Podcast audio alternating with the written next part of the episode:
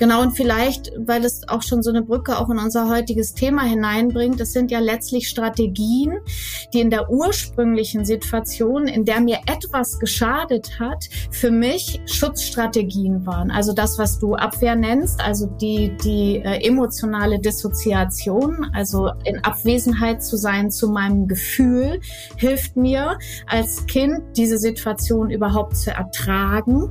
Die hohe Loyalität an die Bindungsperson Person brauche ich, um mich als Kind emotional sicher zu fühlen. Kinder stellen sich in Frage, nicht ihre Bindungspersonen, weil das überlebenswichtig ist. Wenn wir heute über Trauma sprechen, dann gehen wir eben davon aus, dass Traumafolgen, also diese Art der biografischen Verwundung nicht psychisch alleine sind, sondern eben organische Folgen hat. So, weil, und das vielleicht eben für das Grundverständnis und auch für das, was du jetzt gesagt hast, ähm, wenn wir eben wirklich versuchen, Trauma nochmal zu verstehen als die extremste Form von Stress, die wir erleben können. Der Kita-Podcast von Lea Wedewart. Ich beschäftige mich hier mit einer achtsamen, gewaltfreien und bedürfnisorientierten Begleitung von Kindern, in der die Gefühle, Bedürfnisse und Grenzen aller Beteiligten im Zentrum der Aufmerksamkeit stehen. Ein herzliches Hallo zur neuen Podcast-Folge. Mein Name ist Lea Wiedewart. Ich begleite pädagogische Fachkräfte bei der Implementierung der bedürfnisorientierten Pädagogik in ihre Praxis, in ihr Konzept. Dafür gebe ich Weiterbildungen, Fachberatungen und ähm, bin auch immer wieder in der Praxisbegleitung, in der Evaluation von Beziehungsqualität in pädagogischen Einrichtungen. Ich freue mich, dass du da bist, dass du lauschst und ähm, ja, dieses neue Thema ähm, dir anhören möchtest. Das ist ein Thema, was mir wirklich sehr am Herzen liegt, denn ja, letztlich hängt alles mit uns selbst zusammen, wie wir in der pädagogischen Praxis arbeiten, denn alles hängt mit unserer eigenen Bindungsgeschichte zusammen, mit unseren eigenen Prägungen und manchmal können diese Prägungen auch traumatisch sein. Denn ihr kennt ihn sicherlich, diesen Spruch, das hat mir auch nicht geschadet bei Reaktionen von Erwachsenen, die eigentlich objektiv betrachtet eindeutig verletzend sind. Und das ist natürlich eine gute Möglichkeit, um Schmerz von sich fernzuhalten.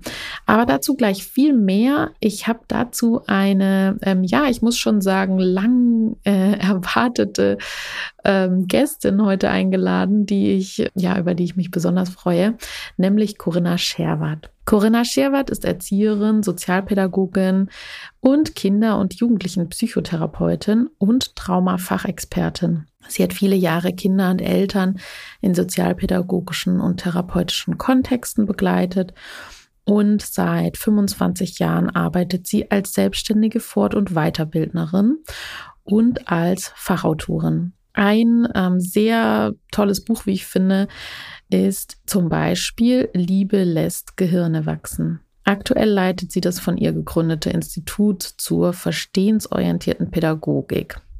Zu den Schwerpunkten ihrer Arbeit gehört die Auseinandersetzung mit Bindungs- und Traumasensibilität in pädagogischen Arbeitsfeldern. Und das ist natürlich sehr passend hier für, unseren, für unsere Podcast-Folge heute. Und deswegen spreche ich jetzt auch gar nicht mehr so viel und sage einfach, jetzt geht's los. Viel Spaß beim Zuhören. Ja, ich freue mich, dass du hier zu Gast bist, Corinna. Endlich hat's geklappt. Willkommen im Podcast. Ja, schön, dass ich da sein darf, Lea.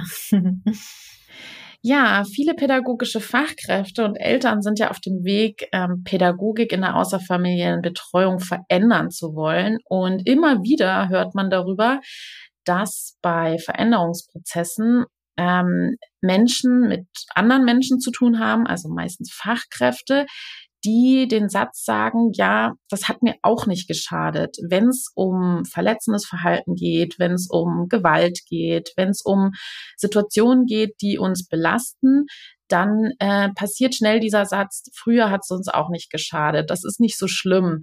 Und ähm, viele sind dann sehr frustriert, weil es sofort bedeutet, eine Veränderung ist eigentlich gar nicht möglich und ähm, das ein Satz ist, der oft im Weg steht. Und ja, kannst du uns heute ein bisschen erklären, was hat's denn mit dem Satz auf sich? Was drücken eigentlich die Menschen aus, wenn sie diesen Satz sagen? Ja, ich glaube, dass wir so im Laufe des Gesprächs wahrscheinlich von verschiedenen Facetten da und Ecken da nochmal drauf zurückkommen werden. Aber so spontan ähm, dazu, das, was ja erstmal zum Ausdruck kommt, ist, dass ich mich an möglicherweise ähm, an das, was mir selber widerfahren ist, nur im Sinne eines Bildes vielleicht erinnere, aber nicht mehr keine emotionale Erinnerung mehr habe. Das ist auch manchmal das, was Leute dann sagen, irgendwie, wenn dieser Satz fällt, dass man im Grunde genommen schon bei diesem Satz feststellen kann, ja, da hat mir was geschadet, weil das, was mir, äh, was offensichtlich ist, dass etwas aus meiner Geschichte nicht mehr emotional abrufbar ist. Das heißt, mir fehlt im Grunde genommen ein Stück Gefühl und damit fehlt mir Mitgefühl mit mir und letztlich auch Mitgefühl mit anderen. Und das ist natürlich ähm, genau dann etwas, worüber ich mein eigenes Verhalten erstmal rechtfertigen kann und in dem Augenblick, wo ich eben keinen Zugang zu dem habe, was hat es in mir berührt, was hat es mir gemacht, ähm, ist auch der Drive nicht dafür da, das in Frage zu stellen. Das heißt, das, was wir brauchen, und da sind wir schon bei einem entscheidenden Punkt, wenn es um das Thema Selbstreflexion angeht. Ähm, eine reife Form der Selbstreflexion bedeutet eben auch, dass ich mich emotional auseinandersetze mit dem, wie etwas auf mich gewirkt hat, ähm, mich meinem eigenen Schmerz letztlich wieder zuwende, ähm, diesen ins Bewusstsein nehme. Und von da aus entsteht dann eben häufig auch das Bedürfnis, dass das, was ich selbst erlebt habe, an andere nicht weiter zu geben. Gleichzeitig, und das vielleicht auch noch dazu, dieses, das hat mir auch nicht geschadet, kann einerseits ein Satz sein, der mich versucht fernzuhalten von meinem eigenen Gefühl, von den Erinnerungen an meinen Schmerz. Und dieser Satz beinhaltet noch etwas anderes, weil in dem Augenblick, wo ich ähm, für mich klar habe, dass da etwas ist, was ich erlebt habe, was mir geschadet hat, bin ich nicht nur mit meinem Schmerz im Kontakt, sondern sondern auch in einer kritischen Auseinandersetzung mit meinen Bindungspersonen. Und auch das ist ja eine Frage der eigenen, auch reifen oder nicht so reifen Entwicklung. Wo bin ich denn da? Ist es in mir schon möglich, meine Bindungspersonen in Frage zu stellen, in eine kritische Auseinandersetzung zu gehen? Das heißt ja nicht feindselig ihnen gegenüber zu sein, aber deutlich zum Ausdruck zu bringen, dass trotz und in aller Liebe möglicherweise da etwas war, was mir selber Schmerzen bereitet gearbeitet hat. Auch an der Stelle gibt es häufig, auch bei Erwachsenen, noch eine ganz unreflektierte Loyalität den eigenen Eltern gegenüber. Auch das ist ein Auslöser für transgenerative Weitergabe. Ich kann nicht in Frage stellen. Ähm, ich traue mich nicht an der Stelle alte Loyalitäten zu lösen. Mhm. Also es bedeutet auch einfach Angst, ne? sich damit auseinanderzusetzen und ähm, das fun funktioniert dann auch wie so eine Abwehr, wie so ein Abwehrmuster. Ne? Also wenn ich dieses Wort sage, dann brauche ich mich damit nicht auseinandersetzen. Ja. ja. Genau, und vielleicht, weil es auch schon so eine Brücke auch in unser heutiges Thema hineinbringt, das sind ja letztlich Strategien, die in der ursprünglichen Situation, in der mir etwas geschadet hat, für mich Schutzstrategien waren. Also das, was du Abwehr nennst, also die, die äh, emotionale Dissoziation, also mhm. in Abwesenheit zu sein zu meinem Gefühl, hilft mir als Kind, diese Situation überhaupt zu ertragen. Mhm. Die hohe Loyalität an die Bindungsperson Person brauche ich, um mich als Kind emotional sicher zu fühlen. Kinder stellen sich in Frage, nicht ihre Bindungspersonen, weil das überlebenswichtig ist. Und das heißt, wenn diese Strategie ähm, aufrechterhalten bleibt, ähm, dann ist das vielleicht ein Versuch, mich selbst in emotionaler und faktischer Sicherheit äh, zu halten. Es ist nur in dem Augenblick, wo ich mit anderen ähm, arbeite und für andere äh, zuständig bin, werde ich dann zum Überträger von eigenen Erfahrungen, weil sie eben nicht durch die, in der, durch die Reflexion verändert werden konnten. Mhm, ja, da kriege ich gleich Mitgefühl mit Menschen, die sagen, es hat mir auch nicht geschadet, wenn du das so erzählst. Wir sind ja dann eigentlich bei unserem Kernthema für heute, dass das ja schon so ein bisschen angestoßen hat. Ähm, wenn Menschen sagen, es hat mir auch nicht geschadet, sind wir eng beim Thema Trauma. Möchtest du oder ich würde dich bitten, kannst du uns so kurz es geht erklären, was ist denn genau Trauma? Weil es ist natürlich auch ein Begriff, der gerne ähm, in vielfältigster Weise genutzt wird. Was sagt da die fachliche Sicht? Was ist Trauma? Wenn das jetzt so einfach wäre, mit was sagt dann die fachliche Sicht, Lea, genau. Also wir können einen eigenen Podcast machen, der sich damit auseinandersetzt, wie ist denn das definiert?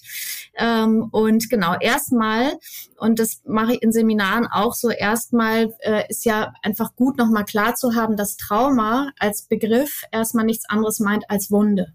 So.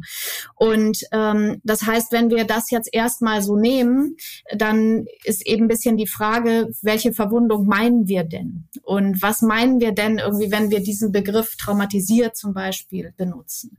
Und wenn du nach der fachlichen Sicht fragst, dann äh, gibt es eben auch darauf unglaublich viele verschiedene Antworten. Und ähm, eine Antwort, die man natürlich geben könnte, wäre, es gibt aus der medizinischen Fachwelt gibt es eine Konstruktion zum Thema Trauma, die sich dann im ICD-11 äh, wiederfindet.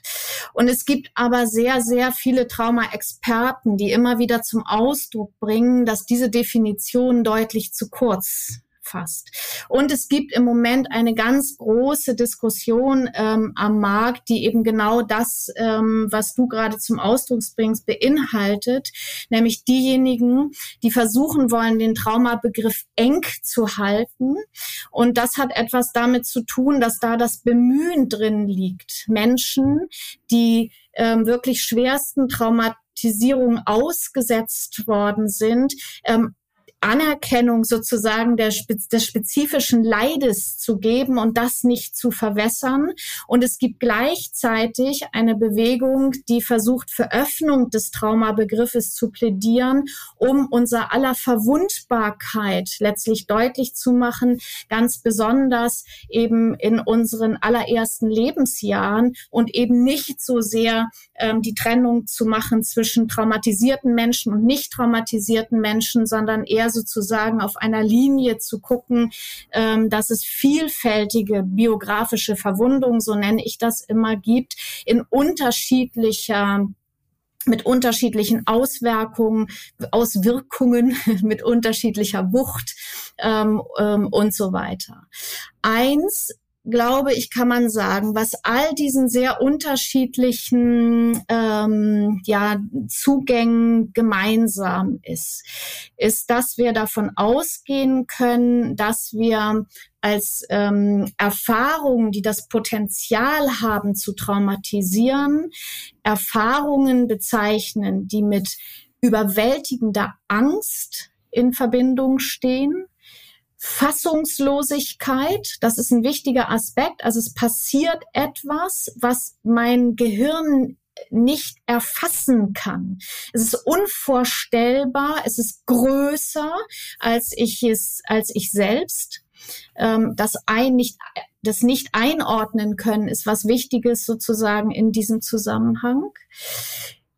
Also überwältigende Angst, Fassungslosigkeit, jetzt ein ganz wichtiger Aspekt, Schutzlosigkeit. Ich pflege häufig zu sagen, es gibt keine Traumafolgen ohne die Erfahrung von Schutzlosigkeit, weil es dem Menschen äh, nahe liegt, in einer Situation von Angst, von Panik, äh, von Überwältigung sich an, ein, an andere Menschen zu wenden. Und wenn sie von dort Schutz bekommen, wird die Wucht von Belastung abgefangen. Schutzlosigkeit. Und jetzt kommt eben ganz wichtiger Aspekt ähm, von Ohnmacht, also Handlungsunfähigkeit. Wenn diese ähm, Aspekte zusammenkommen, dann entsteht eine Situation von absoluten Sicherheitsverlust. Und das ist das, was ich auch häufig in den Seminaren versuche, wenn ich es definiere. Traumatisierungen gehen aus von der Erfahrung eines absoluten Sicherheits ähm. Neulich hat in, äh, im Seminar ein äh, Kollege, als es darum ging, das sozusagen wirklich kurz zu beschreiben, gesagt, naja, der Unterschied zwischen Trauma und Belastung ähm, ist, dass ähm, Belastung ist, wenn du einen Marathon läufst und Trauma ist, wenn du einen K.O.-Schlag erhältst. Mhm. Und das fand ich war so ganz hatte, hatte was für sich, ist noch nicht alles drin, ähm, weil Belastungssituationen sind Situationen, denen wir in gewisser Weise durch unser eigenes Handeln ähm, noch, wo wir noch etwas dafür tun können, dass wir diese Situation bewältigen. Wobei auch jeder Marathonlauf, wenn er keine Regenerationszeiten hat, zum K.O.-Schlag werden kann. Mhm. Ja, also was ich ähm, ja so wichtig finde in dem, was du beschreibst, ist ja so eine Annäherung an Trauma, weil so häufig ja auch ähm, mit Trauma verbunden wird. Das ist jetzt, ich, ich, sage jetzt mal in Anführungsstrichen, nur ein, eine Fluchterfahrung, nur ein, ein, ein äh, Schocktrauma sozusagen, ne? etwas, was wir plötzlich erleben, ein Autounfall. Und ich glaube, die Gruppe, die dafür plädiert, äh, den Traumabegriff zu öffnen, äh, ist ja auch wahrscheinlich die Gruppe, die eben den Fokus auch zum Beispiel auf Bindungstrauma legen möchte und sagen möchte, ähm, das, das sind, äh, das können viel mehr Menschen sein, die das eben auch früher in einer, in ihrer Familie als Kind erlebt haben, ähm, eben in ihrer Entwicklung in, mit ihren Bindungspersonen, oder? Ähm, ja, ich glaube, dass diese, das, was, was äh, stimmt, Lea, ist, dass dieser ursprünglich war Trauma tatsächlich nur verknüpft mit dieser Schocktrauma-Geschichte. Mhm. Das heißt, man ging so von einem Ereignis aus. Und da hat es, glaube ich, schon lange so eine Öffnung gegeben in Richtung der komplexen Traumata oder Traumatisierung. Mhm. Es gibt auch wirklich x verschiedene Begrifflichkeiten. Mhm. Aber jetzt im ICD-11 gibt's jetzt ähm, dann das, das Schocktrauma, das Monotrauma und das komplexe Trauma. Mhm. Und beim komplexen Trauma ist es schon so, dass eben anerkannt ist, dass natürlich Kindheitserfahrungen wie Leben unter den Umständen von häuslicher Gewalt, sexueller Gewalt und so weiter, was ja nicht ein einmaliges Trauma ist, sondern letztlich Lebensbedingungen ähm, verknüpft mit Schocktraumata aber insgesamt eine Situation, in der die ganze Zeit eine bedrohliche Atmosphäre herrscht. Diese Öffnung, glaube ich, hat es schon gegeben. Ich glaube, das, wo wir drüber nachdenken, und das hat natürlich auch Auswirkungen auf jetzt zum Beispiel unseren Kontext hier, wo sind sozusagen, was sind sozusagen nur ungünstige Erfahrungen mhm. und was hinterlässt wirklich langfristig Spuren. Und ich glaube, das kriegen wir auch am Ende nicht wirklich wirklich durchdefiniert. Mhm. Weil es, ja, es geht ja nicht darum, dass wir die, die, die Ereignisse oder die, die Erfahrung als, ähm, als Konstrukt beschreiben, sondern ähm, wie hat jemand etwas erlebt und verarbeitet. Mhm. Und wenn wir eben diese ähm, Aspekte nehmen von Schutzlosigkeit, ähm, von äh, Hilf, also von ähm, Handlungsunfähigkeit, von Fassungslosigkeit und so weiter, dann werden wir eben sehr schnell sehen, dass kleine Kinder ganz schnell in diesen Zustand hineinkommen. Mhm. Und vielleicht ist sozusagen das, was wichtig ist, dazu zu ergänzen ist, ähm, wenn ein Kind beispielsweise, ähm, wenn ein Baby, sagen wir mal, das ist acht Monate alt und das Baby weint und keiner kommt, dann ist das Kind definitiv innerhalb von ganz kurzer Zeit in einer Situation von toxischem Stress, von traumatischem Stress. Also traumatischer Stress ist letztlich nichts anderes als die extremste Form von Stress, die wir erleben können. Das ist auch immer sowas, was man sich gut merken kann. Ähm, und natürlich, wenn ein Baby, wenn das einmal passiert, ja, dass das Baby liegt da in seinem Räumchen und weint und Mama, Papa oder wer auch immer kann in dieser Situation einmalig nicht schnell genug sozusagen reinkommen und das Stresssystem runterfahren und das Kind regulieren. Dann war das eine Situation, die potenziell natürlich traumatischen Stress hatte. Aber die Frage, welche Auswirkungen das hat, ist die Frage, was war vorher, also auf welchem Boden fällt diese Situation und was ist hinterher. Also ist jemand da, der mich dann schützt und der mich dann beruhigt und dann ist irgendwie, bin ich wieder im Safe Space, dann hat dieses Kind natürlich keine schwere Traumatisierung. Ähm, und von daher hängen ja Risiko- und Schutzfaktoren letztlich auch immer eng zusammen in Bezug auf die Frage, und welche Auswirkungen hat es dann, hat das dort und damals auf das Hier und Jetzt. Ja, also sind ähm, so ein paar Bedingungen, die dazu beitragen, ob es ein Potenzial für Trauma hat, eben wahrscheinlich auch die Persönlichkeit, mit welchen ähm, Genen wir auf die Welt kommen, wie sensibel wir sind. Also das ist von außen gar nicht so äh, bestimmbar. Ähm, eng verbunden mit dem Begriff des Traumas ist ja auch der Begriff des Triggers, der ja auch in aller Munde ist. Kannst du das nochmal erklären? Was ist dann genau ein Trigger und was hat das mit dem mit Trauma auch zu tun? Ja, genau. Der, der, das ist ein bisschen ähnlich wie bei Trauma, dass im Moment immer alle äh, versuchen rauszukriegen, was ist es denn nun wirklich? Und ich immer ein bisschen dafür plädiere, dass wir versuchen zu überlegen, wofür ist denn das jetzt eigentlich wichtig, was wir da rauskriegen wollen.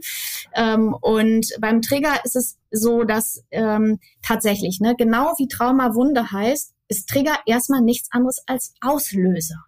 Und dieser Begriff gehört nicht der Traumaarbeit oder der Psychotraumatologie. Das fände ich erstmal wichtig festzustellen. Es gibt es in tausend verschiedenen Zusammenhängen in der Schmerztherapie, in der Akupunktur und so weiter. Überall wird dieser Begriff benutzt. Das heißt, Trigger bedeutet erstmal, dass etwas ausgelöst wird durch einen gesetzten Reiz. Und wenn wir jetzt noch mal insgesamt gucken, wie funktionieren wir eigentlich als Menschen, dann können wir ja sagen, dass jede Erfahrung, die wir machen, wird in uns abgelegt und jede Erfahrung wird mit einem Gefühl in uns abgelegt.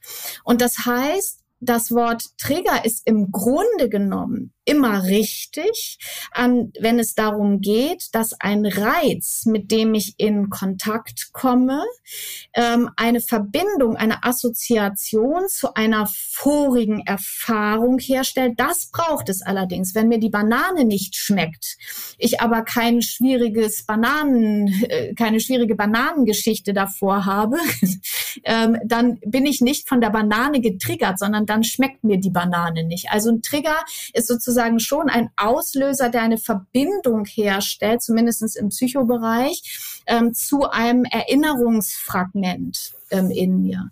Und da ist jetzt da gibt's jetzt wirklich was, was wichtig ist ähm, zu unterscheiden. Wenn ich getriggert bin und es triggert eine Erinnerung, dann heißt das, es triggert eine Situation, die damals nicht überwältigend war, das heißt verarbeitet werden konnte. Ja, weil das ist ja der Charakter von, von Trauma, ne? das gehört noch mit zur Definition, dass eben auch durch die Fassungslosigkeit und so weiter und so fort das, was ich erlebt habe, nicht eingeordnet werden kann. Das nicht eingeordnet heißt, was ich dort und damals erlebt habe, ist nicht dort und damals zugeordnet, sondern hier und jetzt. Es hat kein Datum, wo man sagen kann, okay, das war. Wenn ich getriggert bin, wenn eine Erinnerung getriggert ist, dann bleibe ich im Hier und Jetzt voll orientiert. Dann kann ich vielleicht, taucht vielleicht was auf, eine Körperempfindung, die da war, ein Bild, was da war, auch ein Gefühl. Aber ich kann das total zuordnen und ich bin voll handlungsfähig diesem Gefühl gegenüber. Ich kann sagen, boah, da möchte ich jetzt nicht so gern drüber nachdenken und das beiseite packen. Oder ich kann einmal schnell tief Luft holen und sagen, boah, immer wenn ich daran denke, dann schlägt mein Herz so. Und dann kann ich weitermachen. Wenn der Trigger ähm, eine Assoziation zum Trauma erleben auslöst, dann bedeutet es, dass ich in einen Zustand extremer Anspannung komme, dann bedeutet es, dass ich in einen Zustand von Übererregung komme, dass meine Präsenz im Hier und Jetzt nicht ganz klar ist, weil das, was jetzt auftaucht an Körperempfindung, an Gefühlen und damit verbundenen Handlungsstrategien möglicherweise ähm, aus den Notfallprogrammen ähm, passt im Grunde genommen nicht in die Situation jetzt. Und dann werde ich schnell unangemessen. Es ist erstens für mich, also für die betroffene Person, ist das ein wahnsinnig anstrengender Zustand. Weil für den Organismus ist ja etwas aus dem Dort und damals jetzt wieder da. Es kostet ganz viel Energie. Und wenn wir es jetzt auf den pädagogischen Kontext übertragen, heißt das, ich bin möglicherweise eben nicht mehr gut präsent und ich verliere meine Feinfühligkeit weil feinfühlig kann ich nur dann sein, wenn ich in einem, äh, wenn ich in einem im grünen Bereich, sagen wir immer, bin. Wenn aber wenn ich wenn ich getriggert bin und traumatisches Material anspringt, bin ich möglicherweise hochgradig im roten Bereich, eher im Notfallprogramm als in einem sozialen Kompetenzbereich.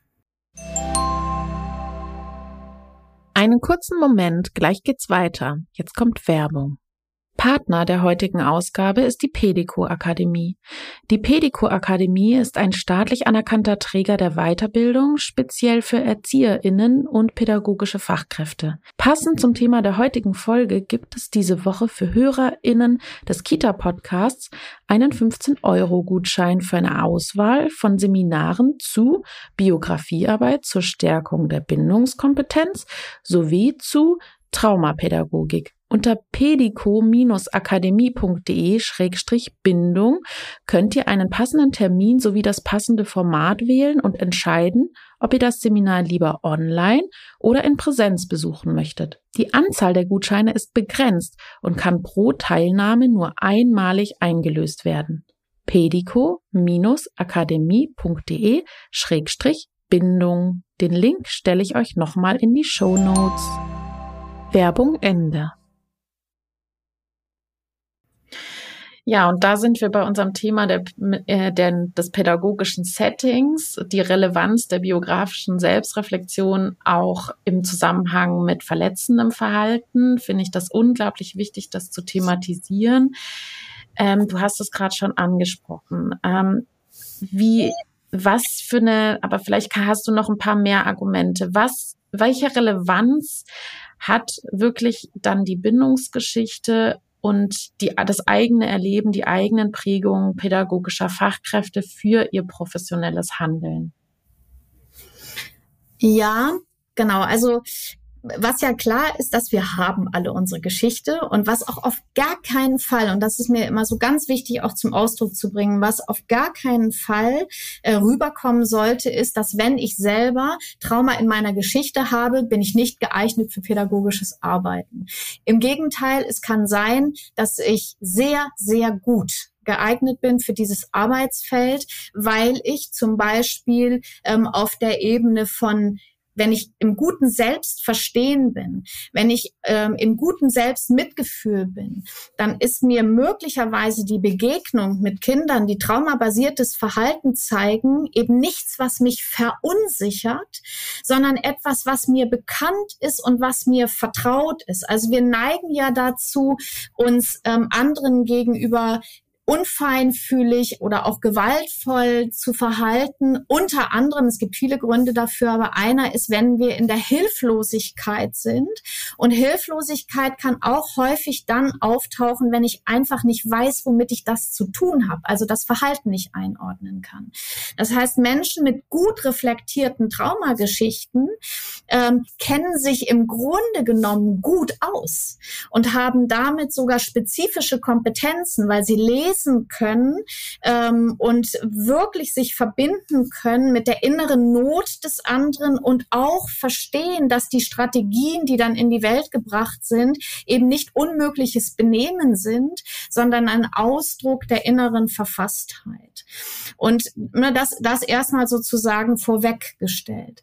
Die Voraussetzung ist aber, dass meine eigene Geschichte letztlich für mich insoweit beleuchtet ist, als dass ich eben erkennen kann, also, dass ich klar sehe. Ja, Trauma hat immer viel äh, zu tun mit Nebel und Vernebelung.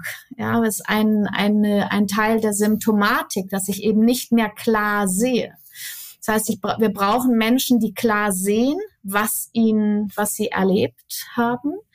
Ähm, und wir brauchen Menschen, die auf der Ebene von Selbstregulation so weit sind, dass das, was möglicherweise in ihnen in bestimmten Situationen sich auch zeigt als ähm, Trigger, ja, mhm. dass sie dem gegenüber eben nicht mehr in der Überwältigung sind, sondern in der Handlungsfähigkeit sind. Ja sich selbst ja. gegenüber und damit eben auch, ich muss in einer Situation sein, dass ich raus bin ähm, aus dem Gefühl, dass ich überwältigt werde, dass ich verbunden sein kann und heute bin ich handlungsfähig.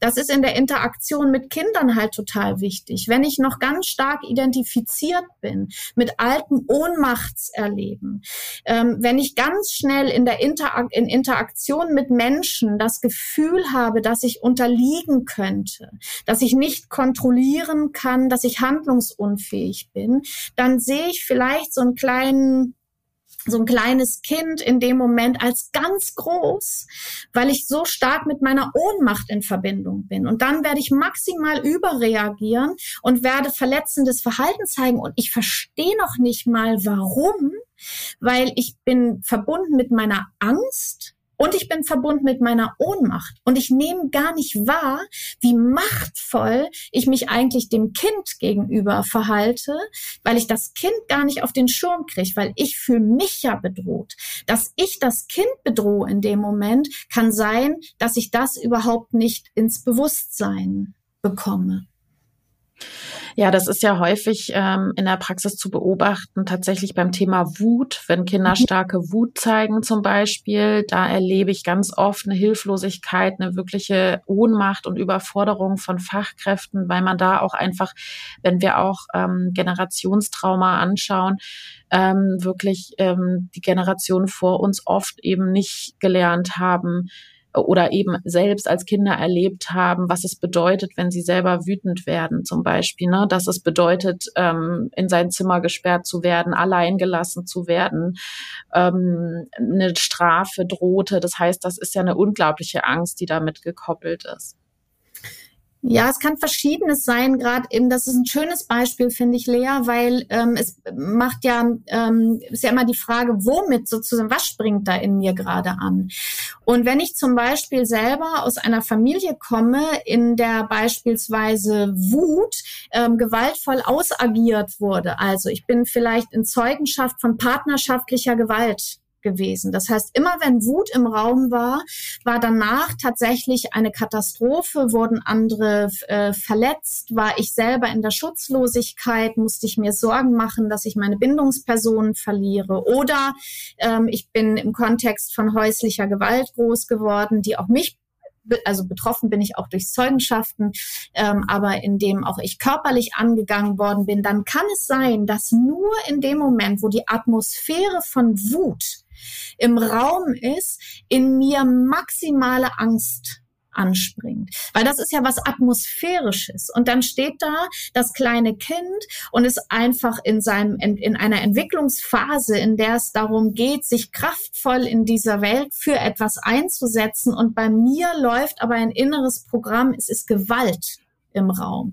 Und dann werde ich auf das, äh, werde ich auf die Gewalt reagieren. Entweder ich bin gar nicht richtig da oder ich gehe dazwischen, um zu verhindern, dass Schlimmeres passiert. Ich reagiere aber mehr auf mein inneres Szenario und kann nicht mehr sehen, das Kind ist da gerade zweieinhalb oder meinetwegen auch fünf. Da ist ja manchmal auch ein großer Gefühlssturm äh, unterwegs ähm, oder was auch immer.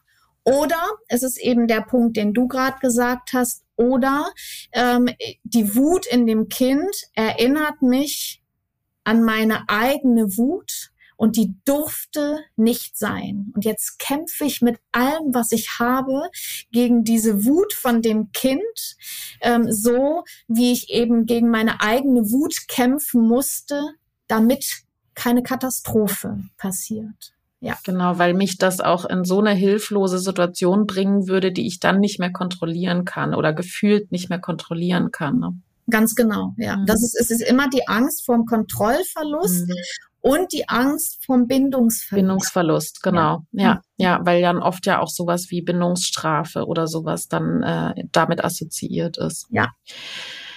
Okay, also die Relevanz der, des Traumas für uns als pädagogische Fachkräfte wird deutlich, was wir in uns tragen für eine Geschichte, dass auch das Gehirn Gegenwart und Vergangenheit da oft nicht unterscheiden kann, dass die Reaktion des Gehirns etwas ist, was auf das damals reagiert, was im Außen lediglich nur ein Reiz ist.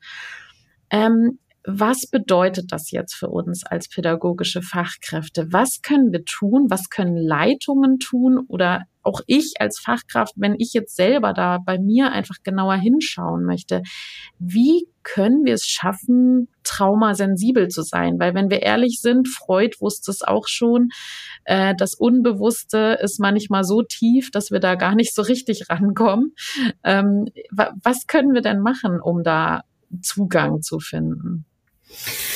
Ja, vielleicht ist das, äh, hilft die Frage gerade nochmal, um einen Aspekt noch mit zu benennen, der, ähm, der ja in unserem modernen Traumaverständnis eine Rolle spielt. Ähm, gerade wenn wir es nochmal abgrenzen von dem, was Freud wusste. So, Freud wusste viel und der damaligen Zeit geschuldet nicht alles, was wir heute wissen. Und ähm, wenn wir eben, wenn wir heute über Trauma sprechen, dann gehen wir eben davon aus, dass Traumafolgen, also diese Art der biografischen Verwundung nicht psychisch alleine sind, sondern eben organische Folgen hat. So, weil, und das vielleicht eben für das Grundverständnis und auch für das, was du jetzt gesagt hast, ähm, wenn wir eben wirklich versuchen, Trauma nochmal zu verstehen als die extremste Form von Stress, die wir erleben können, dann bedeutet es, dass die extremste Form von Stress, die wir erleben können, fordert unser Stress- und Nervensystem auf besondere Weise heraus aus und ändert langfristig etwas in der Art, wie wir verarbeiten und eben in der Art, wie unser Nervensystem reagiert. Und da ist jetzt vielleicht dann auch tatsächlich der Unterschied zu dort und damals, dass wir ähm, dass ja zum Beispiel auch ein ganz großer Teil der modernen Traumatherapieansätze nicht mehr ausschließlich äh, damit arbeitet, dass nun Altes durchgesprochen werden muss. Da, auch da gibt es unterschiedliche Auffassungen dazu, ob was besprochen werden soll, was besprochen werden soll, wie lange und wie viel. Das auch das mag unterschiedlich sein, was Menschen da brauchen.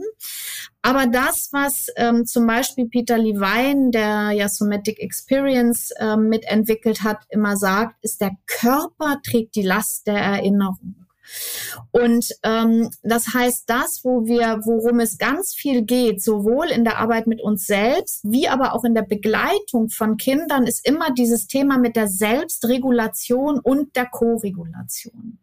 Und das heißt, das, worum es gehen kann, damit wir selber äh, Möglichkeiten finden, Einfluss auf uns zu nehmen, ist erstmal, dass wir eine Wahrnehmung dafür brauchen, ob unser Körper in einem guten oder nicht so guten Zustand ist. Meint, ob wir angespannt oder entspannt sind. Ich mache ja immer Seminare, das hat mit Trauma nichts zu tun, ähm, nicht in dem Sinne, die heißen alles reine Nervensache.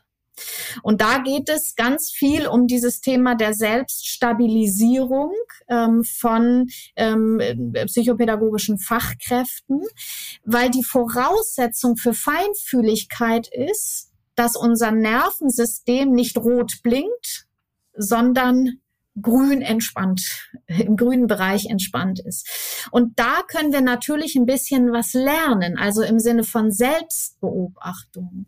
Woran merke ich, dass ich in Anspannung komme? Und zwar rechtzeitig und nicht erst, wenn ich schrei. Weil die Frage zum Beispiel, ob ich auf einen Trigger sehr stark reagiere ähm, und mich gar nicht mehr einkriege, hängt auch ganz viel von meinem Grundzustand ab. Also wie viel Puffer habe ich überhaupt noch? Ein Trigger ist ja ein Stressor. Wie viel Puffer habe ich gegenüber einem Stressor? Und von daher ist eigentlich die ganze Auseinandersetzung jetzt in diesem Bereich ist vor allen Dingen ein guter Umgang mit der Selbstwahrnehmung und der Selbststabilisierung von inneren Stressprozessen und das Erlernen von Handlungskompetenz in stressigen Situationen. Ja, die amerikanische Diagnose für Trauma ist Post-Traumatic Stress Disorder. Mhm. Und die trifft es viel besser als alles, was wir hier so in Formulierungen haben. Weil das heißt, ich habe zu tun mit Stress Disorder. Und was ich lernen ähm, kann, ist eben Stressprozessen gegenüber inneren Stressprozessen und äußeren Stressprozessen gegenüber anders aufgestellt zu sein. Ja, das heißt, ähm, wir können eigentlich uns beobachten im Alltag. Wir können ähm, lernen mit uns, also das machen wir auch in, in unserer äh, Multiplikatorenausbildung zum Beispiel, immer wieder zu üben, mit uns selber in Kontakt zu sein. Ne? Also immer wieder die Verbindung zu uns selber aufzunehmen und zu spüren, was geht in meinem Körper vor was machen meine Gefühle, also welche, welche Gefühle nehme ich wahr? Und welche Intensität von Gefühlen sind das? Und immer wieder so diesen Realitätscheck zu machen von wie stark explodieren Gefühle und wie stark ähm, empfinde ich dieses Gefühl auch jetzt unangemessen in diesem Moment? Ne? Das sind ja so, so Methoden, mit denen ich so mich da annähern kann, oder? Was, was kennst du da noch so für Möglichkeiten? Ja, ist immer so ein bisschen, äh, weil es natürlich immer die Frage ist, wie heftig ist es? Weil das, was, mhm. wenn, wenn wirklich sozusagen hochgradiger traumatischer Stress in mir anflutet, bin ich ja nicht reflexionsfähig. Also mhm. dass das, was du beschreibst, ist erstmal ein Moment, in dem ja mein Frontalhirn noch irgendwie in der Lage ist, zu mentalisieren und sich eine ja. Vorstellung zu machen von dem, was passiert. Gleichzeitig ist ja in der Traumaverarbeitung ähm, oder in der in dem Versuch mit ähm, Trauma ähm, fertig zu werden, ist eben ein Aspekt. Ich fühle gar nicht richtig viel. Mhm. So. Das heißt, das zum Beispiel, was es erstmal braucht, ist auch zu wissen, dass das zum Beispiel, also ich sag mal, das äh, häufig ist ja so dieses, ähm, ne, in der Corona-Zeit habe ich das immer gesagt, wenn die Leute gesagt haben, irgendwie man darf sich von seiner Angst nicht überwältigen lassen und so, habe ich manchmal ein bisschen schlechte Laune gehabt, weil ich gedacht habe, also Coolness, von Coolness muss man sich auch nicht beeindrucken lassen. Also mhm. Menschen, die keine Angst haben, merken das nur manchmal nicht. Und genauso ist es eben mit den Körperwahrnehmungen, dass manchmal habe ich ganz wenig Kontakt mhm. überhaupt dazu, mich selbst wahrzunehmen, weil das ist unter traumatischen Bedingungen notwendig, mich mhm. nicht so sehr selbst wahrzunehmen, sondern Dissoziation, also innere Abwesenheit, ähm, ist ja eine Symptomatik, eine Bewältigungsstrategie. So, das heißt, es braucht, glaube ich, Verschiedenes. Also es braucht zum einen überhaupt und manchmal wirklich auch was ganz Kognitives. Und da würde ich mir in den Ausbildungen auch einfach mehr wünschen, dass, dass es sozusagen eine kognitive Orientierung gibt, erstmal dazu, was Ereignisse in der eigenen äh, äh, Lebensgeschichte sind, die das Potenzial haben, dass in mir möglicherweise noch traumatische ähm, Reste sind.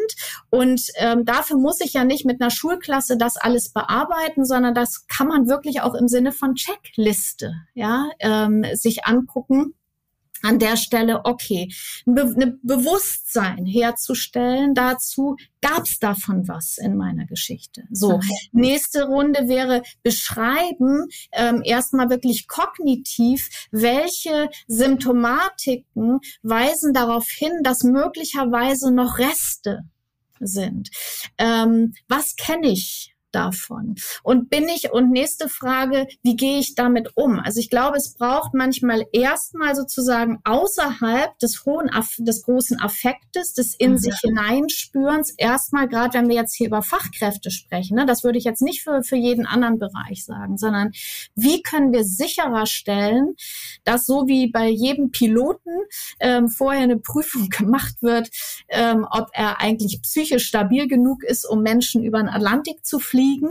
Ähm, wie können wir eigentlich sicherer stellen, dass es eine Bewusstheit darüber gibt, dass wir einmal einen Scheinwerfer in unsere Geschichte geworfen haben und gegebenenfalls uns auch in ähm, in Coaching, in Therapie, in Beratung begeben, nur um sicherzustellen an der Stelle, dass ich symptomfrei möglicherweise in der Lage bin, professionell zu handeln äh, im pädagogischen Arbeitsfeld. Mhm. Also ich glaube, das ist erstmal eine wichtige Voraussetzung, weil sonst, wenn du, wenn du, äh, wenn du über Körperberührung allein gehst, kannst du Menschen auch maximal triggern. Mhm. Also ich bin mhm. sehr umsichtig mit solchen Dingen in Seminarsituationen und so weiter.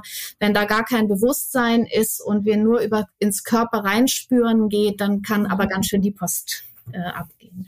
Gleichzeitig, wenn ich auf der Fläche für mich eine Klarheit habe, dann ist schon das, was du sagst, eben Strategien zur Selbstregulation zu kennen, heißt, wie merke ich ganz banal Anspannung in mir? Mhm. Ja? Gar nicht, wie fühlt es sich jetzt an, sondern was kenne ich grundsätzlich? Ah ja, äh, Anspannung merke ich bei mir daran, dass ich anfange, durch die Gegend zu laufen. Mhm. Anspannung merke ich bei mir dadurch, dann kriege ich immer so einen steifen Nacken oder was auch immer. Dass dieses, dieses erstmal ähm, eine, ein überhaupt die Marker wahrzunehmen und dann zu lernen, was, welche Möglichkeiten habe ich, um Einfluss zu nehmen, damit eben das, was normalerweise passiert, nicht das autonome Nervensystem allein das Steuer in die Hand bekommt. Und Einfluss zu nehmen heißt, ich brauche Wissen darüber, was meinem Nervensystem gut tut, wenn es langsam anfängt, in die ähm, in die Anspannung oder auch in die Unterspannung äh, zu kommen, also entweder in die Übererregung oder in die Erschöpfung. Und das kann ja total unterschiedliches sein. Also ich sage mal was ganz Banales, das hilft auch nicht jedem, nichts hilft jedem. Ja, aber das, was ich meistens sage, ist, wenn man merkt, dass man in schlechten Zustand kommt oder in die Anspannung oder getriggert ist, die meisten Leute kennen, dass man einatmen soll die wenigsten Leute wissen, dass lange Ausatmen das ist, was das Nervensystem eigentlich beruhigt. Ja, das heißt, so wenn ich merke, es ist schon der ganze Tag so, und die und ich kenne mich und weiß, wenn jetzt noch was dazwischen kommt, was mich triggert, dann bin ich irgendwie gar nicht mehr gut bei mir, das nicht geschehen zu lassen, sondern zum Beispiel sehr bewusst die ganze Zeit über Atemregulation mir selber zur Seite zu sein, damit hier niemand unter meinen Stressprozessen in der nächsten Runde zu leiden hat. Ja. Ja, der Atem ist da eine echt wichtige, mh, mm, wichtige Tool, finde ich, weil ähm, das war bei mir mal so ein Aha-Effekt, dass wir eigentlich ähm, nirgends so richtig Einfluss haben auf unsere Organe, auf unser Inneres, auf unser Nervensystem, und das Alleinige ist der Atem tatsächlich, ne? Also, dass wir den Atem steuern können ähm, und das ähm, ja für viele eine Beruhigung mhm. Kann. Aber ja. eben auch dieses schnelle Einatmen ja eher für so eine, für so eine, ähm, ja, eher aus der Untererregung herausbringt ne? Ja. und dieses lange Ausatmen eher in die Entspannung. Ja, ja, und es ist tatsächlich auch an der Stelle, und ich mag das immer so gerne sagen, weil für manche Menschen ist die Konzentration auf den Atem wirklich ein totaler Stressor. Mhm. Und äh, ja. das ne, deshalb so und ähm, ist, im Übrigen ist es auch so, dass wir zwar auf unseren Atem Einfluss nehmen können, aber der Atem hängt so stark mit dem autonomen Nervensystem zusammen, dass der Atem trotzdem häufig, selbst wenn wir versuchen, ihn zu beeinflussen, ähm, noch den inneren Zustand reflektiert. Mhm. Ne, und dann braucht es zum Beispiel manchmal das, worauf wir, wo wir wirklich Kontakt herstellen können, um zum Beispiel präsent zu sein, ist uns kurz auf die Hände zu konzentrieren. Mhm.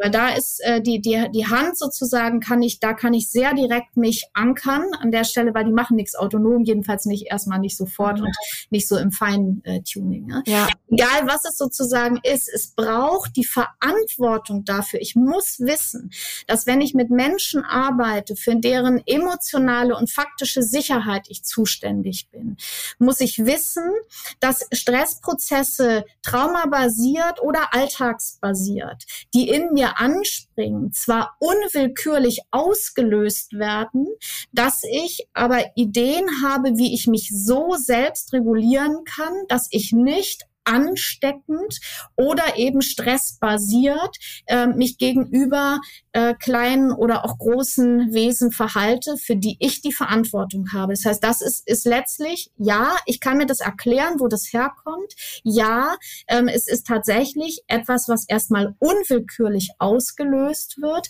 Und zur professionellen Kompetenz gehört, selbstregulatorisch wirkungsvoll sein zu können. Dazu kann mhm. auch gehören, dass ich weiß, es gibt Situation XY, da bin ich so getriggert, da bin ich raus.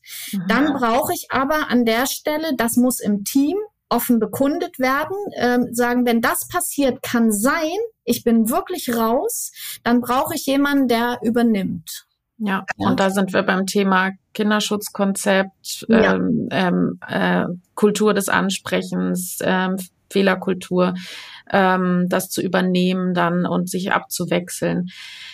Ähm, es kommt schon auch immer wieder vor, dass ich höre, dass in Teams, ähm, dadurch, dass das jetzt so Thema wird, dieses, die Relevanz der biografischen Selbstreflexion, die Biografie als Ursache für mein Handeln, dass manche Fachkräfte sich daraus, darauf ausruhen oder auch die Verantwortung dann gerne abgeben und sagen, ja, kann ich ja nicht, weil ich habe das ja damals erlebt, etwas lapidar gesagt.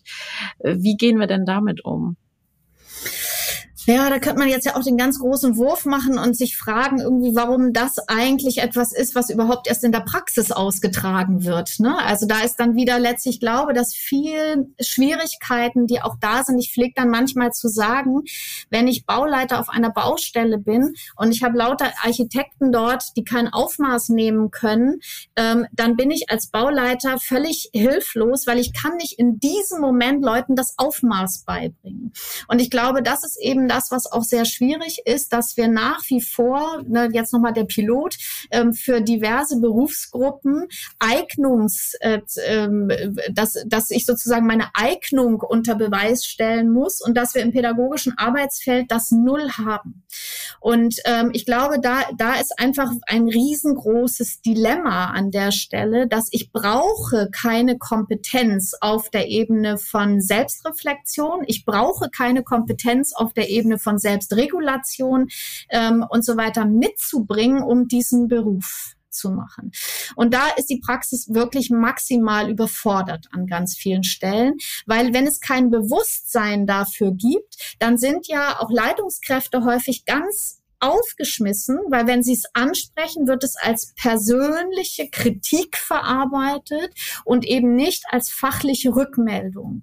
Und das ist ja gerade, wenn ich selbst im Verdrängungsprozess bin, wenn ich selber, wenn ich aus meiner eigenen Trauma- und Bindungsgeschichte eher misstrauisch gegenüber anderen bin als vertrauensvoll, dann fühle ich mich schnell angegriffen, schnell bedroht an der Stelle und ich kann eben nicht gut reflektieren. Ich kann mich weder mich selbst gut wahrnehmen noch die Situation.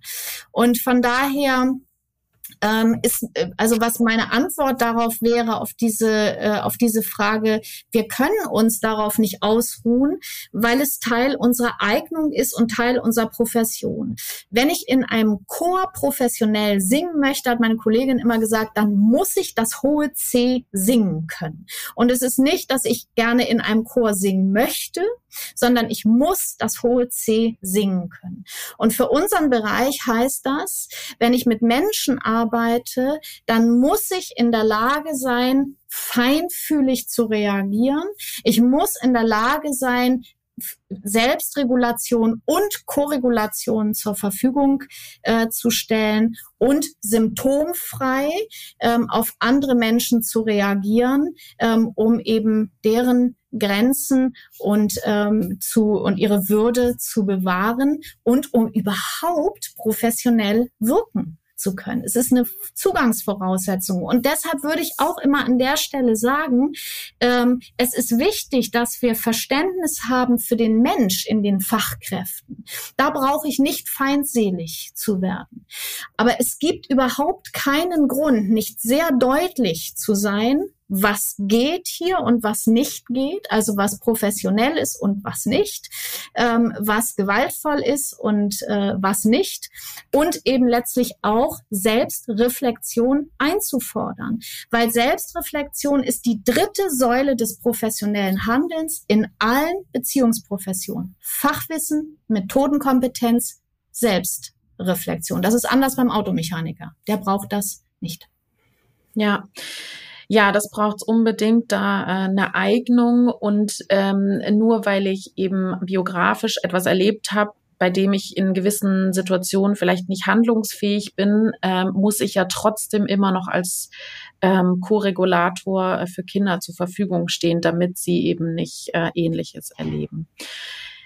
Ähm, es gab auch ganz viele Fragen aus der Community, was mich natürlich sehr gefreut hat. Ähm, das Thema ist unglaublich interessant für viele. Ähm, und an der Stelle, es tut mir schon mal leid, dass wir nicht alle Fragen beantworten können. Aber ich glaube, manche wurden auch schon jetzt beantwortet.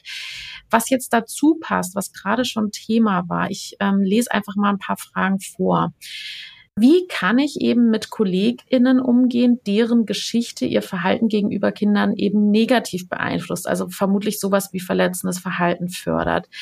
Und eine andere Frage, die auch dazu passt, wie trägt man das eben gut ins Team, das Thema biografische Selbstreflexion, ohne eben übergriffig zu sein? Ja, also ich glaube, der, der Punkt ist, dass natürlich die biografische Selbstreflexion muss nicht Teil sozusagen des Teamgesprächs sein. Ja, das ist ja was sehr Intimes. Da braucht es auch einen geschützten Rahmen, ähm, in dem das stattfinden kann, weil es natürlich an der Stelle auch eine Verwundbarkeit gibt. Ich bin ja schon ein bisschen äh, länger am Markt und ich muss sagen, äh, ganz so frühere Supervisionen hatten deshalb eben auch einen tierisch schlechten Ruf, weil eben viele Supervisoren äh, Teamsitzungen oder Teamsupervisionen mit Selbsterfahrungsgruppen verwechselt haben. Und äh, ich glaube, das gilt sozusagen für beide beides, nämlich für deine Frage eben. Also und pädagogische Arbeit ist kein ähm, Feld für, äh, ist keine Selbsthilfegruppe, sowohl in die eine wie auch in die andere Richtung, sondern das, glaube ich, was notwendig ist, dass es mehr ähm, an der Stelle auch Erlaubnis gibt, anzusprechen, erstens, dass welches Verhalten beobachtet wird, was auch möglicherweise beobachtet wird, das ist ja auch keine Interpretation, in welchem Zustand jemand ist. Also mein Eindruck ist, dass du in dem Moment, du sprichst dann sehr schnell und ich habe mich gefragt, ob du dann sehr im Stress bist und ähm, eben auch klare Aufforderungen, erstens zu gucken, gibt's was, was du brauchst an Unterstützung hier? Und wenn das nicht ausreicht, auch eine klare Aufforderung sozusagen an der Stelle für sich zu sorgen. Bestenfalls stellen Einrichtungen einzelne Supervisionsstunden oder Coachingstunden zur Selbstklärung zur Verfügung. Ja, also das, äh, das habe ich schon öfter mal gehabt, dass ich Kollegen dann da hatte, äh, wo es ein bisschen darum ging zu gucken, was ist da mit mir und was brauche ich eigentlich? Ja, und dann nochmal zu gucken, brauche ich eher was, dass ich wirklich schnell handlungsfähig bin jetzt oder muss tatsächlich noch was Altes verarbeitet werden, was ähm, äh, äh, tatsächlich so wenig im Moment für mich integriert ist, dass ich jedes Mal irgendwie für mich in ganz arge Stressprozesse komme. Das muss noch, darf noch einen Platz, guten Platz in mir finden, so. Und ich glaube, dass wir einfach, wenn wir, und da sind wir ganz am Anfang, wenn wir eben nicht davon aus ausgehen, dass Trauma so ein Thema ist, was so, also so ein paar Leute betrifft und da will man niemandem auf den Füßen rumstehen. Sondern wenn wir mehr davon ausgehen, dass biografische Verwundungen in unser aller Geschichte eine Rolle spielen und dass wenn wir mit Menschen arbeiten, es eine besondere Sensibilität all unserer biografischen Verwundungen gegenüber braucht. Auch und ganz besonders den traumatischen. Bindungserfahrungen, den Traumaerfahrungen, dass wir an der Stelle eben ein bisschen, ähm, ja, vielleicht, mir fehlt gerade so ein gutes Wort dafür, ähm, also dass es uns selbstverständlicher ist, dass wir darüber sprechen, dass wir alle an der Stelle mit etwas zu tun haben und alle die Verantwortung haben, an der Stelle mit uns und unserer Geschichte gut umzugehen und dass wir uns gegenseitig unterstützen, indem wir uns auch ansprechen, wenn wir uns als sehr gestresst wahrnehmen, ich mache es mal so, an der Stelle und dass Leitungskräfte an der Stelle nicht denken, naja Gott, das ist was ganz Privates. Ist es nicht. Wenn es ist auch nicht, es ist auch ja in unserem Bereich, es ist nicht egal, mit was für einem Gesicht ich durch die Gegend laufe. Das kann ich privat, kann ich das entscheiden. Aber wenn ich im professionellen Kontext mit Menschen arbeite, ist es meine Aufgabe, dass während ich mit Menschen arbeite, ich in der Lage bin, mich mit den freundlichen Teilen meiner Persönlichkeit zu verbinden, um anderen Menschen emotionale Sicherheit zu geben. Egal in welchem inneren Zustand ich bin, bin, wenn ich mit Menschen arbeite, ist es meine Aufgabe, dass ich in der Lage bin, mich mit den Teilen in mir zu verbinden, die in der Lage sind, gute emotionale Sicherheit zu geben. Wann immer wahrgenommen ist, dass das nicht der Fall ist, müssen Leitungskräfte autorisiert sein, innerlich und äußerlich, das anzusprechen. Dafür muss ich nicht sagen, du hast ein Trauma, sondern dafür kann ich ansprechen an der Stelle, ich beobachte das und das. Damit bin ich nicht einverstanden, das geht nicht. Was brauchst du an der Stelle von uns? Wo meine Empfehlung wäre an der Stelle vielleicht auch nochmal für dich selbst zu gucken. Ja, oder tatsächlich die Entscheidung zu treffen, dass es eben die Kompetenz, die benötigt wird, um begleiten zu können, um eben diese unterstützende selbst ja. äh, aufzusetzen, dass ja unsere Hauptkompetenz sein soll, das ja oft nicht so gesehen werden kann, weil es so eng mit uns selbst verknüpft ist, dass ich dann wirklich als Leitung entscheiden muss, dass die Person nicht geeignet ist für so den ist Beruf. Es. Ja, und da eben nicht ähm, aus also das, das ist ja nur eine Frage von Priorisierung. Ja, mhm. also es ist ja nicht eine Frage von, das ist ein schlechter Mensch und deshalb kündige nee. ich ihn, sondern die Priorisierung an der Stelle ist Priorität, hat im beruflichen Kontext, hat Priorität das, was für den beruflichen Kontext relevant ist, also die professionelle Orientierung. Alles andere ist dem untergeordnet. Und ich glaube, da geht's manchmal ein bisschen durcheinander. Ja. Äh, eine Kollegin hat mal eine Leitungskraft gesagt, als irgendwie eine Fachkraft sie nach irgendwas fragte und dann hat sie ihr geantwortet und hat gesagt, also hier vorne sind die Bedürfnisse der Kinder und eure kommen ganz da hinten. Und was sie damit zum Ausdruck bringen wollte, ist an der Stelle, dass es und äh, eben nicht darum geht, dass immer zu innerhalb der Situation äh, die Bedürfnisse der Erwachsenen ähm, auf dieselbe Art und Weise fokussiert sind wie die der Kinder. Ich muss das können, dass ich meine Bedürfnisse innerhalb dieser Situation zurückstellen kann, um den Bedürfnissen der Kinder Raum zu geben. Innerhalb dieser Situation. In meinem Leben kann ich ja für meine Bedürfnisse sorgen. Mhm. So. Ich muss das können, dass ich meine Gefühle in dem Moment selbst verantworte und sie nicht über andere ausschütte. Und ich muss das können, dass ich voll präsent bin, um in einer Situation Sicherheit zu geben und nicht innerlich völlig abgezogen bin. Und das heißt nicht, dass ich das zu jedem Zeitpunkt 100 Prozent können muss, mhm. sondern ich muss erkennen können, wann ich das nicht kann und dann gucken, was ich da brauche. Ja um da eben auch Weitergabe von Trauma zu verhindern, muss man Ganz ja auch gut. sagen, ja. ne, bei Kindern. Ja. Äh, das passiert nicht so selten, indem ja. äh, wirklich Kinder ähm, weinen gelassen werden, nicht getröstet werden äh, und so weiter. Ja. Eine spannende Frage, die ich jetzt noch anschließen möchte, ist, äh, das klang auch vorhin schon so ein bisschen durch. Kann es in unserer Gesellschaft überhaupt Menschen geben, die ohne Trauma aufgewachsen sind? Ja, da wäre dann eben tatsächlich, das passt ja schön, das ist im Grunde genommen die Brücke zum Anfang. Da ist dann wieder die Frage, ähm, wie definieren wir Trauma? Und ich würde es vielleicht so sagen, Lea.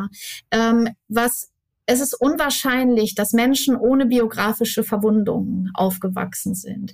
Welches Ausmaß diese biografischen Verwundungen gehabt haben, wird unterschiedlich sein.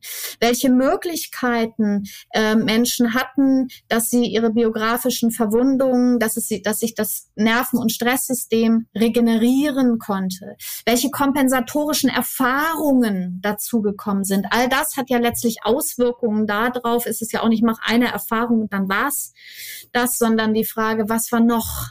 Ja, ähm, all das wird Einfluss nehmen auf die Frage, wenn ich dann als Fachkraft Kindern gegenüberstehe, welche meiner biografischen Verwundungen sind noch Teil einer Schwierigkeit für mein biografisches Handeln oder welche meiner biografischen Verwundungen sind Teil meiner Kompetenz ähm, im pädagogischen Handeln. Dass wir ohne biografische Verwundungen durchgekommen sind, ist eher unwahrscheinlich. Corinna, ich danke dir von Herzen. Ich hing dir an den Lippen. Ähm, es war mir ein Fest. Ich danke dir sehr. Ich danke dir sehr, Lea, für das Gespräch. Vielen Dank, Corinna, für dieses tolle Gespräch und euch auch vielen Dank fürs Zuhören. Wenn ihr jetzt Kontakt mit Corinna aufnehmen wollt, dann könnt ihr das auf jeden Fall tun über ihre Webseite verstehensorientiertepädagogik.de Und ähm, die setze ich euch natürlich in die Show Notes und auch alle anderen Kontaktdaten. Mich findet ihr wie immer über die Webseite bedürfnisorientiertepädagogik.de und über Instagram, Facebook, über der Kita-Podcast. Und schaut mal unbedingt gerne vorbei auf unserer neuen ähm, Webseite für die BO-Akademie, die, wie ich finde, wunderschön geworden ist, über www.bo-pädagogik.de. Dort findet ihr auch unser aktuelles Weiterbildungsprogramm. Ähm, wundert euch nicht, manche ähm, Kurse kann man noch nicht anklicken, also noch nicht ähm, buchen. Die sind dann ungefähr immer zwei Monate vor Start buchbar, aber es gibt auch schon einige, die buchbar sind. Zum Beispiel der Kurs Partizipation im Kita-Alltag leben mit Christine Füchtenschneider und ähm, dann auch bald im Januar mit Katrin und mir das Einführungsseminar Bedürfnisorientierte Pädagogik. Also meldet euch an, wir freuen uns, wenn wir euch online sehen. Und bis dann. Tschüss. BOP Bedürfnisorientierte Pädagogik. Gemeinsam für starke, sich selbstbewusste Kinder und Fachkräfte.